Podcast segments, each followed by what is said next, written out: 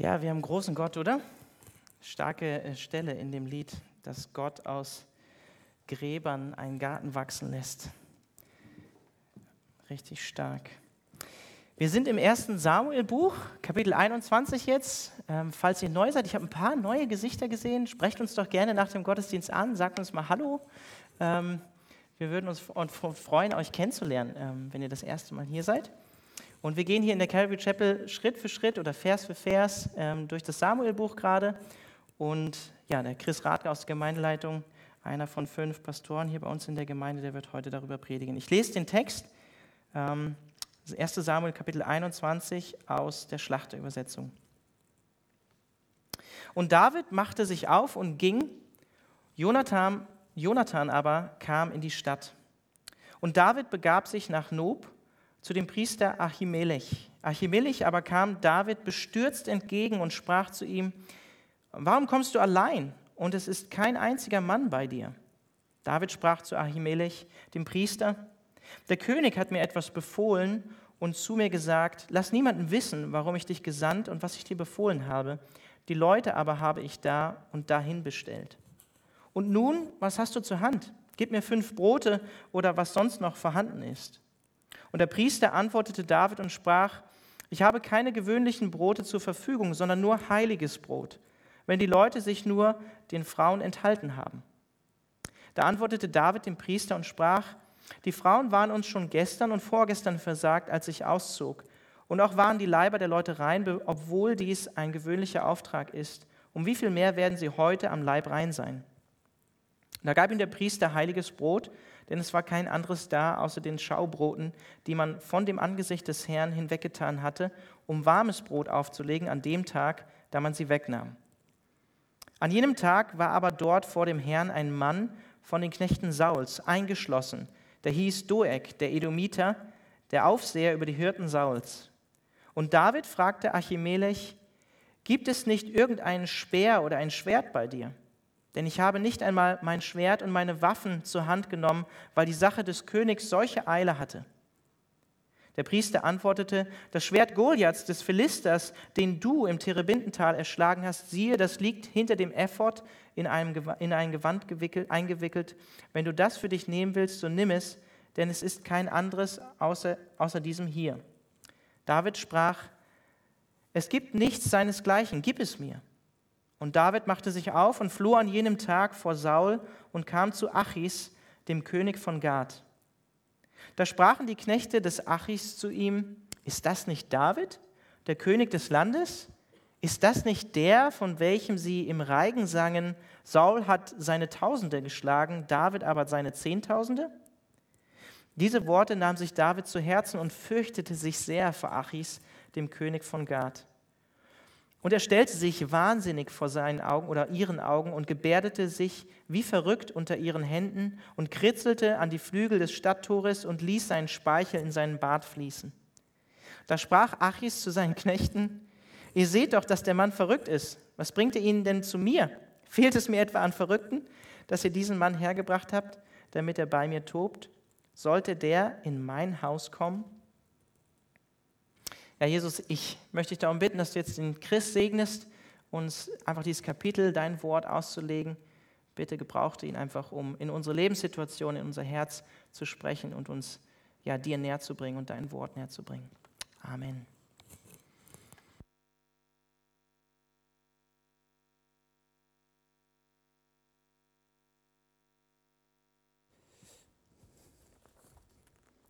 Yep, auch von mir guten Abend.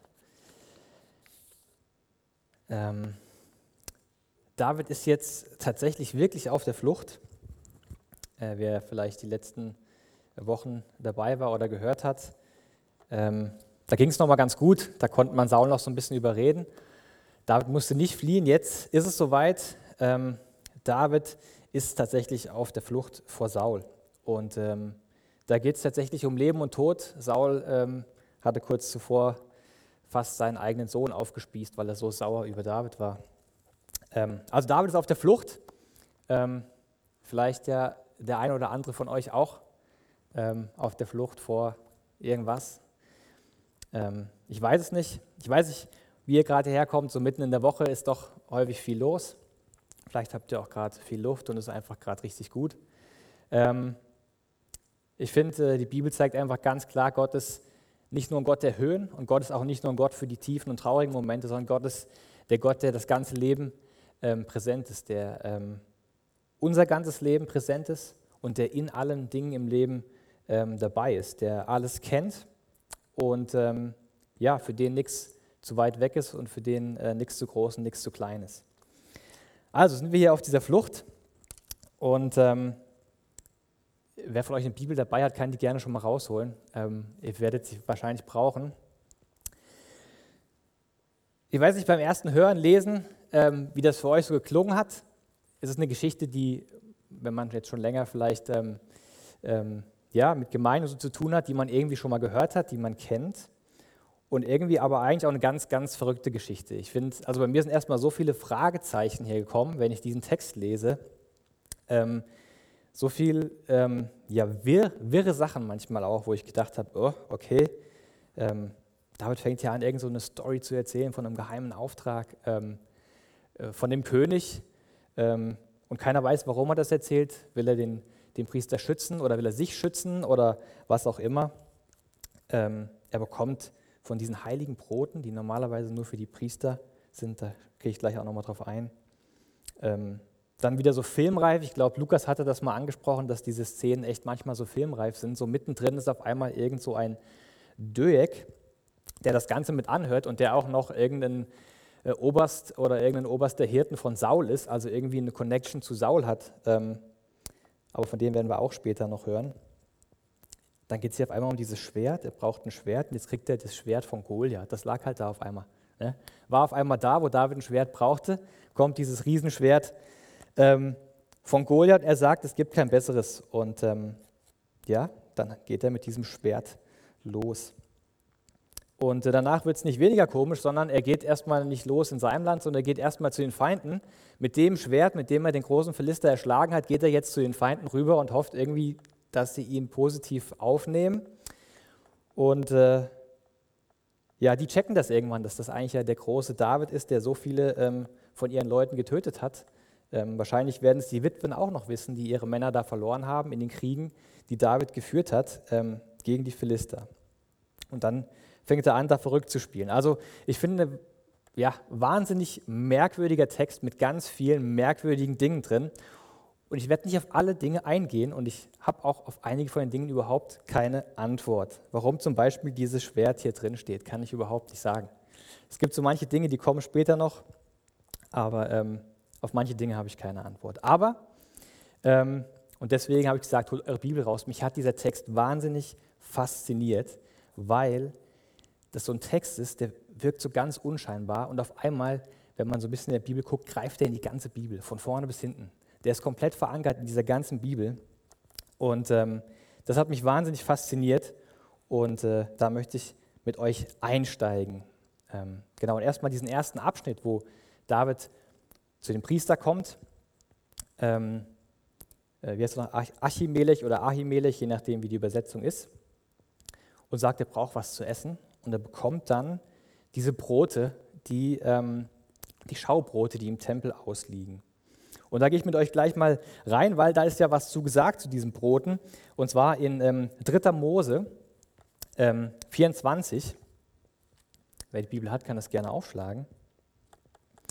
Da ist nämlich genau beschrieben, erstens, wie dieses Brot gebacken werden soll und ähm, wie oft es gewechselt werden soll, also neu gemacht werden soll und wer davon essen kann. Ähm, und dann steht hier, und es sollen Aaron und seinen Söhnen gehören. Die sollen es essen an heiliger Stätte. Denn als ein hochheiliges von den Feueropfern des Herrn soll es ihm gehören als eine ewige Gebühr. Also dieses Brot ähm, ist eigentlich nur für die Priester gedacht. Und jetzt kommt David hierher fragt nach Brot und die sagen, ganz ehrlich, also steht es hier drin, es gibt nichts anderes, wir haben nur dieses Brot da und der Priester gibt es ihm. Und das ist auch für mich so die Frage, ja, was ist das jetzt, ah, David jetzt, ist das Sünde? Also würde er jetzt eigentlich gerade dann später bestraft werden dafür, weil er das Brot gegessen hat, was eigentlich die Priester essen sollten? Hat der Priester falsch gehandelt, weil er das Brot rausgegeben hat, ähm, was eigentlich nur für die Priester war? Und jetzt wird es wahnsinnig spannend ähm, und mache einen kleinen Einschub. Ich weiß nicht, ob, jemand, ob, ob, ihr vielleicht so eine Studienbibel zu Hause habt oder eine Bibel, wo so ähm, neben Vermerke und Verse andere Bibelstellen dran stehen. Ich würde es euch echt empfehlen. Wenn ihr da irgendwie äh, sowas nicht habt, holt euch das. Holt euch eine Bibel, wo neben Verweise, wo Querverweise sind, vielleicht eine Studienbibel einfach. Da können manchmal Dinge passieren, ähm, die sind verrückt, weil man manche Verbindung vielleicht nicht gleich sieht. Und zwar gehen wir jetzt von diesem Abschnitt ins Neue Testament, Matthäus 12.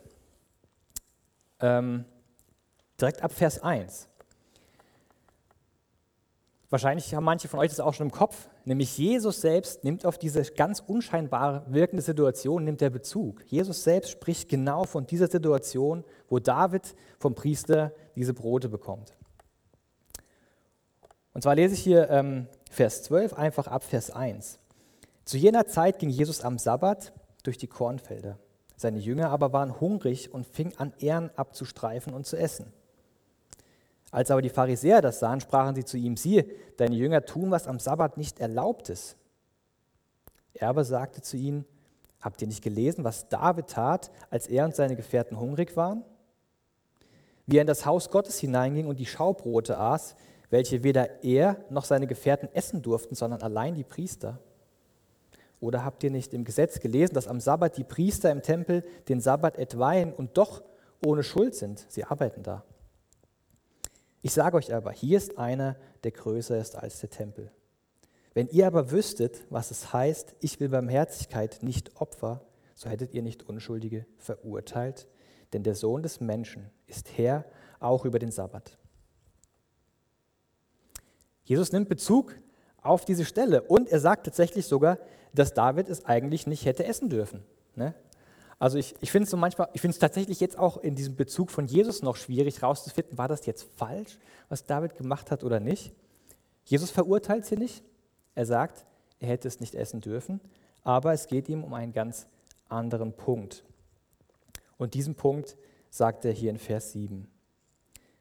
Wenn ihr aber wüsstet, was es heißt, ich will Barmherzigkeit, nicht Opfer.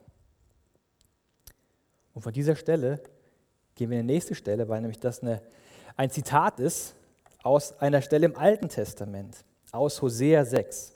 Könnt ihr auch gerne aufschlagen. Hosea 6, ähm, ich lese ab Vers 4, lese ich da mal vor. Da spricht ähm, Gott zu seinem Volk, beziehungsweise durch Hosea, und eigentlich geht es um Strafe, Gerichtsankündigung. Und er sagt zu seinem Volk, was soll ich mit dir tun, Ephraim? Was soll ich mit dir tun, Judah? Eure Liebe ist so flüchtig wie eine Morgenwolke, ja wie der Tau, der früh vergeht. Darum habe ich sie behauen durch Propheten, sie getötet durch Worte meines Mundes, dass deine Gerichte seien wie ein Licht, das aufgeht. Denn an Liebe habe ich wohlgefallen, nicht an Opfer. Und an Gottes Erkenntnis mehr als an Brandopfern. Oder wie, wie im Neuen Testament, wie es da stand, ich will Barmherzigkeit, nicht Opfer.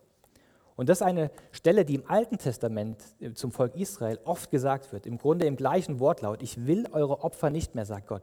Ich will, dass ihr barmherzig seid. Ich will, dass ihr liebt. Ich will, dass ihr mir gehorcht. Ich will, dass ihr euch um die Armen kümmert, um die Witwen, um die Waisen. Ich will eure Opfer, eure Religiosität nicht mehr haben. Und das Gleiche sagt Jesus ähm, hier zu den Pharisäern. Eure Religiosität will ich nicht haben, die hat nichts verloren. Ich will, dass ihr barmherzig seid. Und kurz danach kommt dieser Abschnitt, wo Jesus einen Mann an diesem Sabbat auch heilt. Ähm, und die wieder sagen, ja, der arbeitet ja schon wieder am Sabbat, das darf ja nicht sein. Und Jesus dann sagt, hey, wenn jemand Hilfe braucht, dann ist, dann ist ihm zu helfen. Wenn du ein Schaf hättest, was runterfällt, dann würdest du das auch wieder aus dem Loch rausholen. Und der Mensch ist viel mehr wert. Jesus sagt, ich will Barmherzigkeit, nicht Opfer. Das ist, worum es Gott geht. Und ähm, ich finde einmal faszinierend diese Verknüpfung hier. Wir sind kurz bei David und dann sind wir kurz im Alten Testament im Gesetz und dann sind wir kurz im, im Neuen Testament bei Jesus selbst und dann sind wir auf einmal wieder im Alten Testament bei den Propheten Hosea. Und ähm, wir können sogar noch weiter vorgehen bei diesem Thema, ich will eure Opfer nicht, sondern ich will eure Barmherzigkeit. Ganz am Anfang, bei Kain und Abel, kennt ihr die Geschichte wahrscheinlich auch, wo Gott das eine Opfer annimmt und das andere Opfer nicht. Weil es Gott eben nicht nur um irgendein Opfer geht. Und im Hebräer hinten steht, dass Gott das Opfer annahm, ähm, weil geglaubt wurde. Deswegen hat er das Opfer angenommen. Ganz am Anfang ist genau das auch Thema. Und ganz am Ende der Bibel, ähm, in der Offenbarung, ähm, da sind ja diese Sendschreiben oder Schreiben für die Gemeinden. Und ähm, da wird zu der Gemeinde in Sardes gesagt, ähm, du wirkst lebendig. Die Leute sagen, du bist lebendig, du denkst, du bist lebendig, aber du bist tot. Ich will, dass du dich mir zuwendest. Also alles, was die gemacht haben, hat nach außen hin wahnsinnig toll gewirkt. Sie konnten viel tun, haben viel gemacht, aber es war nicht in der Beziehung zu Jesus. Jesus wollte, dass sie sich ihm zuwenden. Ähm, und da haben wir Gemeinde im Spiel. Ne? Das ist tatsächlich an Gemeinde geschrieben. Und so könnt ihr sehen, es ist von ganz von vorne bis ganz hinten durch ist da eine Konstanz, ähm, die ich so faszinierend finde, weil man kommt schnell in so ein Ding, dass man sagt, das Alte Testament, okay, das ist so, das Neue Testament, das ist so und äh, seit Jesus da sind die Dinge so. Und Gott sagt aber, ich bin derselbe gestern, morgen und heute. Und ich finde, das ist so eine Stelle, die zeigt das so wahnsinnig. Jesus wollte an keiner Stelle, selbst wo er dieses Gesetz, äh Gott insgesamt wollte an keiner Stelle, selbst wo das Gesetz gegeben hat in Israel, wollte er irgendeine Religiosität. Das sagt er sogar im Alten Testament, ich will eure Opfer nicht mehr. Und es geht durch bis ins Neue Testament fasziniert mich wahnsinnig, so zu sehen, wie die Bibel zusammenhängt und wie das, was Gott sagt, er ist der gleiche, ähm, die ganze Bibel durchgeht. Das äh, macht mir Hoffnung für jetzt und kann uns Hoffnung machen, dass Gott der gleiche ist, auch jetzt noch über diese Zeit der geschriebenen Bibel hinaus. Genau, das eine ist einmal diese Konstanz, die sich da zeigt. Und das zweite, finde ich, ist einfach so ein ganz, ganz relevantes Thema für mich, für unsere Zeit, ich glaube für unsere Gemeinde, für Gemeinden wahrscheinlich insgesamt ähm, das Thema, ich will deine Opfer nicht, sondern ich will Barmherzigkeit. Ich will keine Religiosität von dir, sondern ich will, dass du eine Beziehung zu mir hast und eine Beziehung zu deinem Gegenüber, zu deinen Mitmenschen hast. Und hier sind ja erstmal die Leute angesprochen bei Jesus, ähm, die Pharisäer die quasi auf der einen Seite vom Pferd runterfallen. Ähm, einfach ganz streng. Ich hab, das steht so da in diesem Wortlaut und so muss das sein, ähm, wo es um Religiosität geht, ums Tun geht, ähm, nicht um die Beziehung zu Gott und auch nicht um die Beziehung zu den Menschen. Und ich glaube, da müssen wir aufpassen, dass wir auf dieser Seite nicht vom Pferd runterfallen. Und vielleicht ist das gerade eine, ähm, eine Sache für uns, die wir vielleicht hier vorne stehen, die wir vielleicht Leitungsaufgaben irgendwo haben, die wir viel eingebunden sind, vielleicht auch in Gemeinde, in Kindergottesdienst, in sonstigen äh, Aufgaben, ähm, die wir da ganz viel tun und machen, dass wir in Gefahr stehen, dieses Machen irgendwann ganz oben hinzustellen. Wir müssen machen, wir müssen erledigen, wir müssen schaffen. Ähm, es geht darum, bestimmte Dinge nur noch zu erledigen.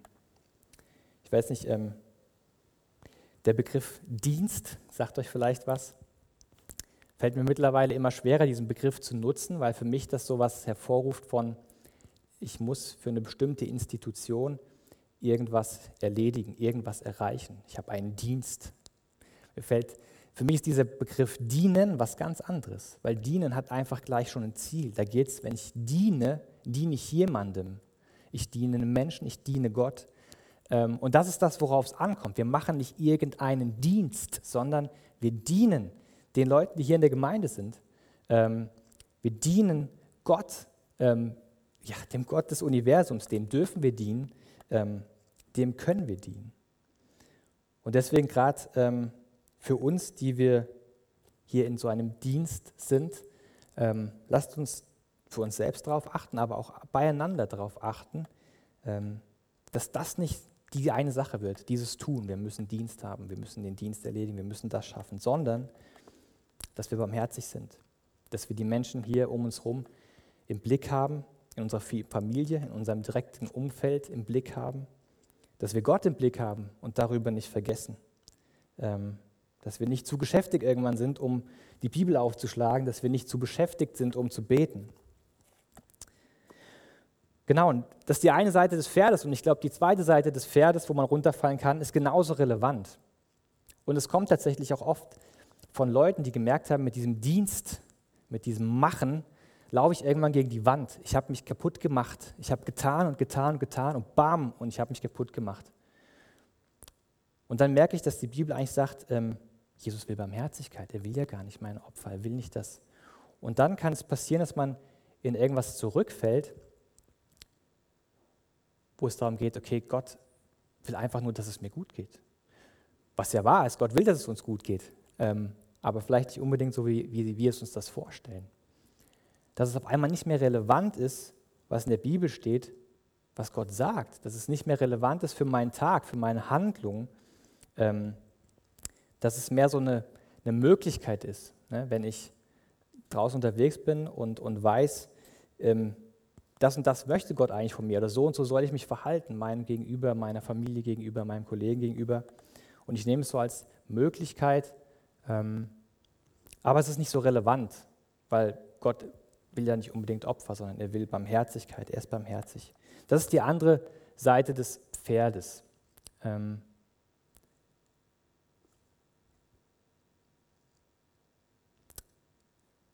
Jesus, Jesus selbst hat auch diese beiden Seiten sehr krass ähm, angesprochen.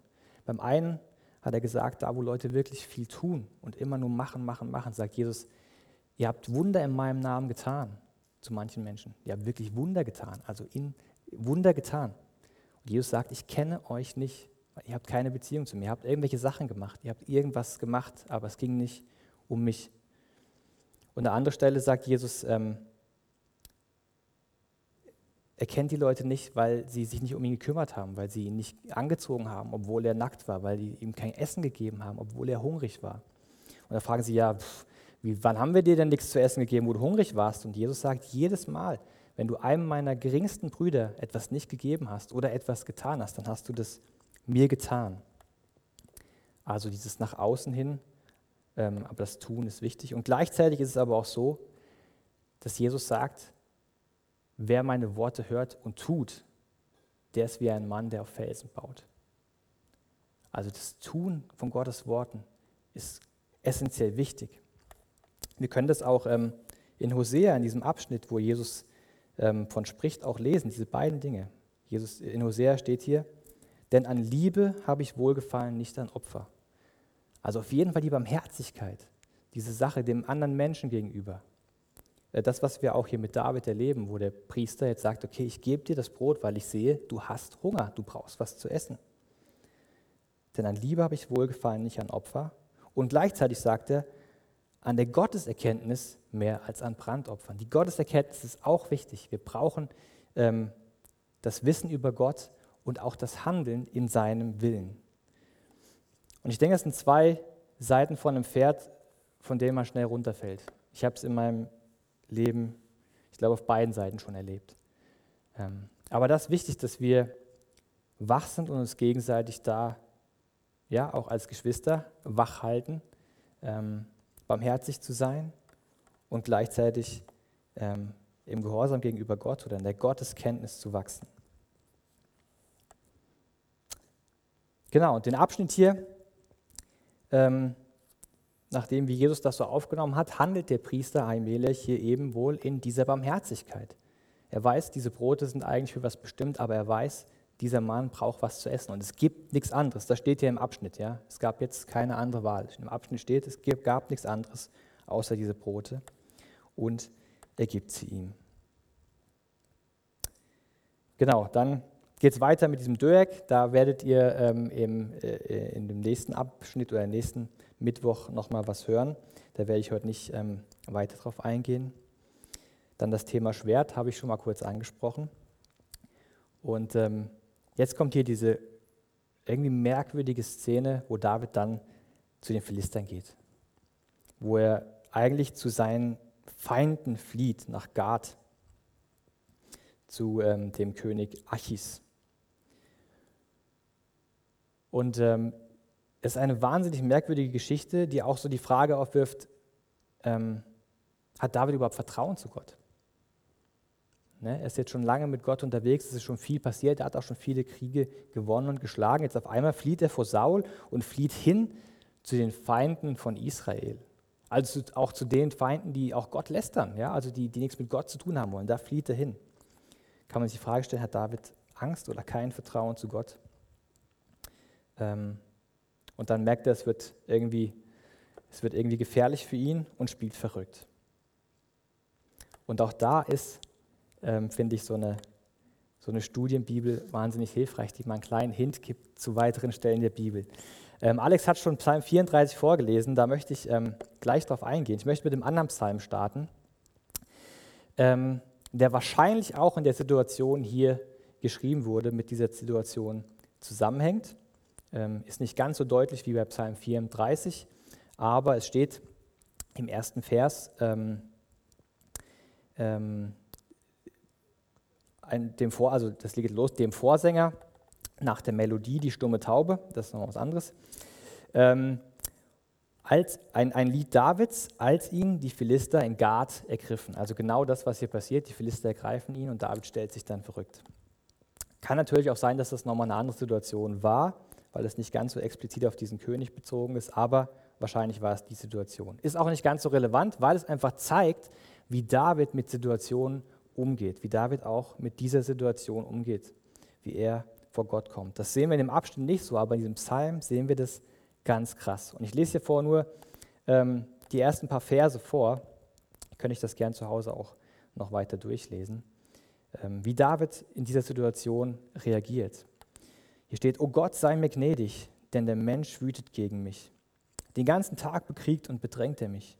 Meine Widersacher wüten gegen mich den ganzen Tag. Ja, viele bekriegen mich voller Hochmut. Wenn mir Angst ist, vertraue ich auf dich. In Gott will ich rühmen, sein Wort. Auf Gott vertraue ich und fürchte mich nicht. Was kann ein Mensch mir antun? Und es geht so in diesem Text eigentlich weiter. Und ich finde das faszinierend, ähm, die Stelle, die eigentlich so ganz verrückt und wirr wirkt und wahrscheinlich auch war. In dieser Stelle sehen wir, wie David tickt. Er geht zu Gott mit diesen Dingen. Und er ist da überhaupt nicht ähm, er ist völlig realistisch. Er merkt, er kann nicht weiter. Also die Menschen, die dagegen ihn sind, ähm, er probiert hier verschiedene Dinge aus, aber er geht zu Gott und bringt diese Dinge vor Gott. Wie verrückt das Leben da auch sein mag, ehrt er Gott damit, dass er sagt, Gott will ich rühmen, ich will dein Wort rühmen, auf dich vertraue ich, egal was rundherum ist. Du hast mich zum König mal gesalbt, jetzt muss ich hier fliehen. Äh, wie verrückt ist das? Aber auf dich vertraue ich, sagt David. Und ich fürchte mich nicht, was kann ein Mensch mir antun? Das finde ich ähm, ja, wahnsinnig faszinierend, weil mein Leben oft so ist, an den Punkten, wo ich am meisten Bedrängnis habe, wo es richtig voll wird, wo es richtig klar, Schlag auf Schlag geht, da ist es häufig bei mir so, dass ich gar nicht mehr die Zeit habe, um zu Gott zu kommen. Dann bin ich so platt, dann ist es vielleicht abends ganz spät geworden, weil noch so viel war ich komme morgens nicht aus dem Bett, um nochmal Bibel zu lesen. Ich brauche den Schlaf. Ich bin völlig fertig. Dann ist so viel los zu Hause. Ich kann mir mittags keine Zeit nehmen, um mal mit Gott zu reden. Und David ist hier ganz anders. Da geht es auch Schlag auf Schlag auf Schlag. Und er geht zu Gott. Und er schreibt sogar ein Lied darüber, wie er zu Gott geht. Das ist völlig verrückt. Und dann kommen wir zu diesem Psalm 34. Ähm, das ist für mich auch nochmal so ein Highlight in diesem ganzen Abschnitt. Es ist so ein wirrer Abschnitt, vielleicht auch nicht allen so bekannt. Und dann kommt aber aus diesem, ja, es ist ja keine Heldentat Davids, die hier passiert ist, wo er zu diesem König geht, wo er sich irgendwie Sabban stellt und sowas. Das war jetzt nicht die Zeit, wo er äh, Goliath erschlagen hat, ja, wo diese große Heldentat war. Es war nicht die Zeit, wo er die großen Kriege geführt hat. Ähm, es war nicht die Zeit, wo er den Tempel bauen wollte, so diese großen Situationen in Davids Leben, sondern es war so eine ganz komische Zeit auf der Flucht, wo er sich verrückt gestellt hat. Aber aus dieser Zeit kommt ein Lobpsalm ähm, mit Versen, die wahrscheinlich jeder von uns kennt. Das sind so Verse, ähm, Schmecket und seht, wie freundlich der Herr ist, wohl dem, der auf ihn traut. Wer kennt diesen Vers nicht? Können wir mal kurz, die, nee, müssen nicht die Hand nehmen. Wer kennt ihn? Sagen wir mal so. Einfach, schmecket, das, diesen Vers kennt jeder.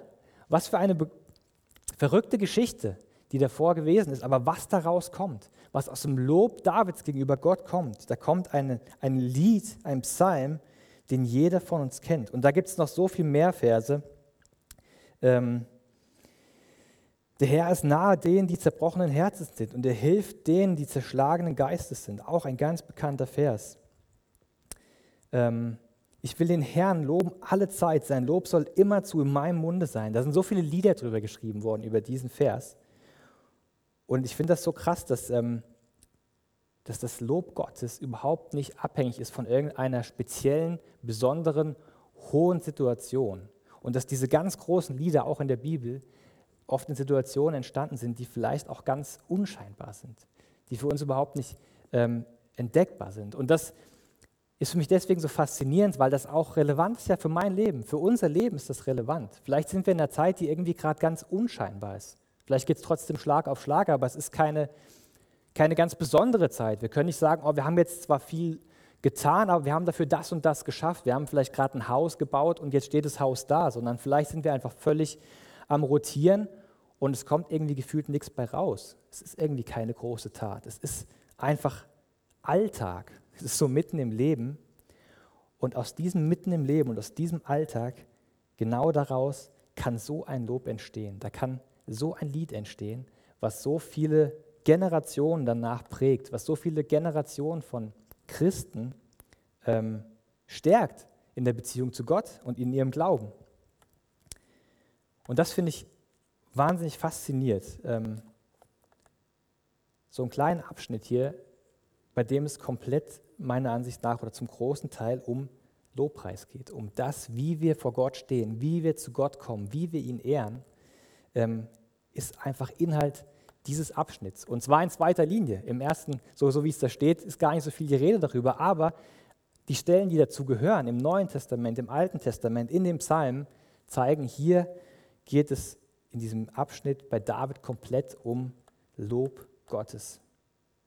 Nämlich zum einen die Situation am Anfang, wo es darum geht, nicht nur irgendein Opfer zu bringen, nicht nur irgendwas zu tun, sondern barmherzig zu sein und sich Gott zuzuwenden. Das ist wahre Anbetung. Und zum anderen eben sich wirklich Gott zuwenden in den Situationen, wo wir eigentlich nicht mehr können und daraus ein Lob entstehen lassen, dass wir sagen, Gott, du bist, ich will dich preisen alle Zeit. Sein Lob soll immerzu in meinem Mund sein. Da finde ich, ist ähm, ja David ein wahnsinnig großes Vorbild, wie verrückt er auch hier sein mag. Diese Beziehung zu Gott, ähm, die ist so wichtig und da will ich lernen. Und da will ich uns alle zu einladen, dass wir daraus lernen, ähm, dass wir lernen, Gott zu loben in Situationen, ob sie hoch, tief, verwirren oder wie auch immer sein mögen, mitten im Leben, weil daraus die größten Loblieder entspringen. Also die drei Sachen nochmal einmal. Ich würde euch alle ermutigen, kauft euch eine Studienbibel, damit man diese ganzen Verknüpfungen sieht. Und da gab es noch mehr. Ähm, aber irgendwo ist auch mal Schluss. Aber ich finde es so faszinierend, diese Bibel, die, das zieht sich einfach durch. Das sind keine einzelnen Abschnitte. Da, da, da sieht man, das ist Gottes Wort, was zusammenhängt, was zusammengehört. Ähm, lobt Gott nicht mit irgendwelchen Taten, die man irgendwie macht, mit irgendwelchen Diensten, die hier vorne irgendwie passieren, sondern mit unserem Herzen, mit Barmherzigkeit gegenüber den Menschen um uns herum, unserer Familie, unseren WG-Mitbewohnern, unseren Kollegen ähm, und mit Liebe und Ehrfurcht gegenüber Gott und auch Gehorsam gegenüber Gott. Und lasst uns lernen, uns Gott zuzuwenden in den verrückten Zeiten unseres Lebens und lernen, in diesen verrückten Zeiten Gott zu loben, ähm, weil daraus die größten Loblieder entspringen. Ich bete kurz. Vater, es verrückt, ähm, irgendwie immer mehr festzustellen, dass du an unserem kompletten Leben dran bist. Du bist nun nicht, nicht nur an diesen Highlights oder an diesen Lowlights oder an diesen ganz tiefen, schwierigen Situationen, du bist überall dran. Du bist überall mit uns ähm, und für uns. Und du bist immer der gleiche. Und ähm, du bist es immer wert, ähm, dass wir dich loben egal wie es aussieht. Ähm, und du bist immer der richtige ähm, Anknüpfungspunkt, wo es hingeht, dass wir uns zu dir wenden. Ich danke dir, dass wir das können. dass wir es auch gemeinsam machen können, dass wir gemeinsam dich jetzt hier loben können. Vater, und ich bete, dass das immer mehr zu unserem Leben wird, dass das wirklich zu unserem Leben wird, dass wir dich loben, egal in welchen Situationen wir sind, dass wir vor dich kommen und dich loben. Und ähm, ja, dass du dich durch dein Wort zeigst uns, dass, wir, dass du uns Begeisterung schenkst, auch in dem, wie du dich zeigst, wie wir dich kennenlernen können in, in der Bibel, in allem, was du uns da über dich sagst. Ja, Vater, wir sind es nicht, ähm, nicht wert, eigentlich so vor dir zu stehen, so wie es auch hier bei David im Abschnitt war, der eigentlich nicht der Richtige ist für diese Brote. Und trotzdem hast du ihn versorgt. Trotzdem hast du ihm diese Brote gegeben, ähm, weil es dir um Barmherzigkeit geht, weil es dir um diesen Menschen geht und dir auch um David ging. Und so ist bei uns auch, Vater. Wir sind es nicht würdig und trotzdem versorgst du uns, weil es dir um uns geht. Vielen Dank dafür. Amen.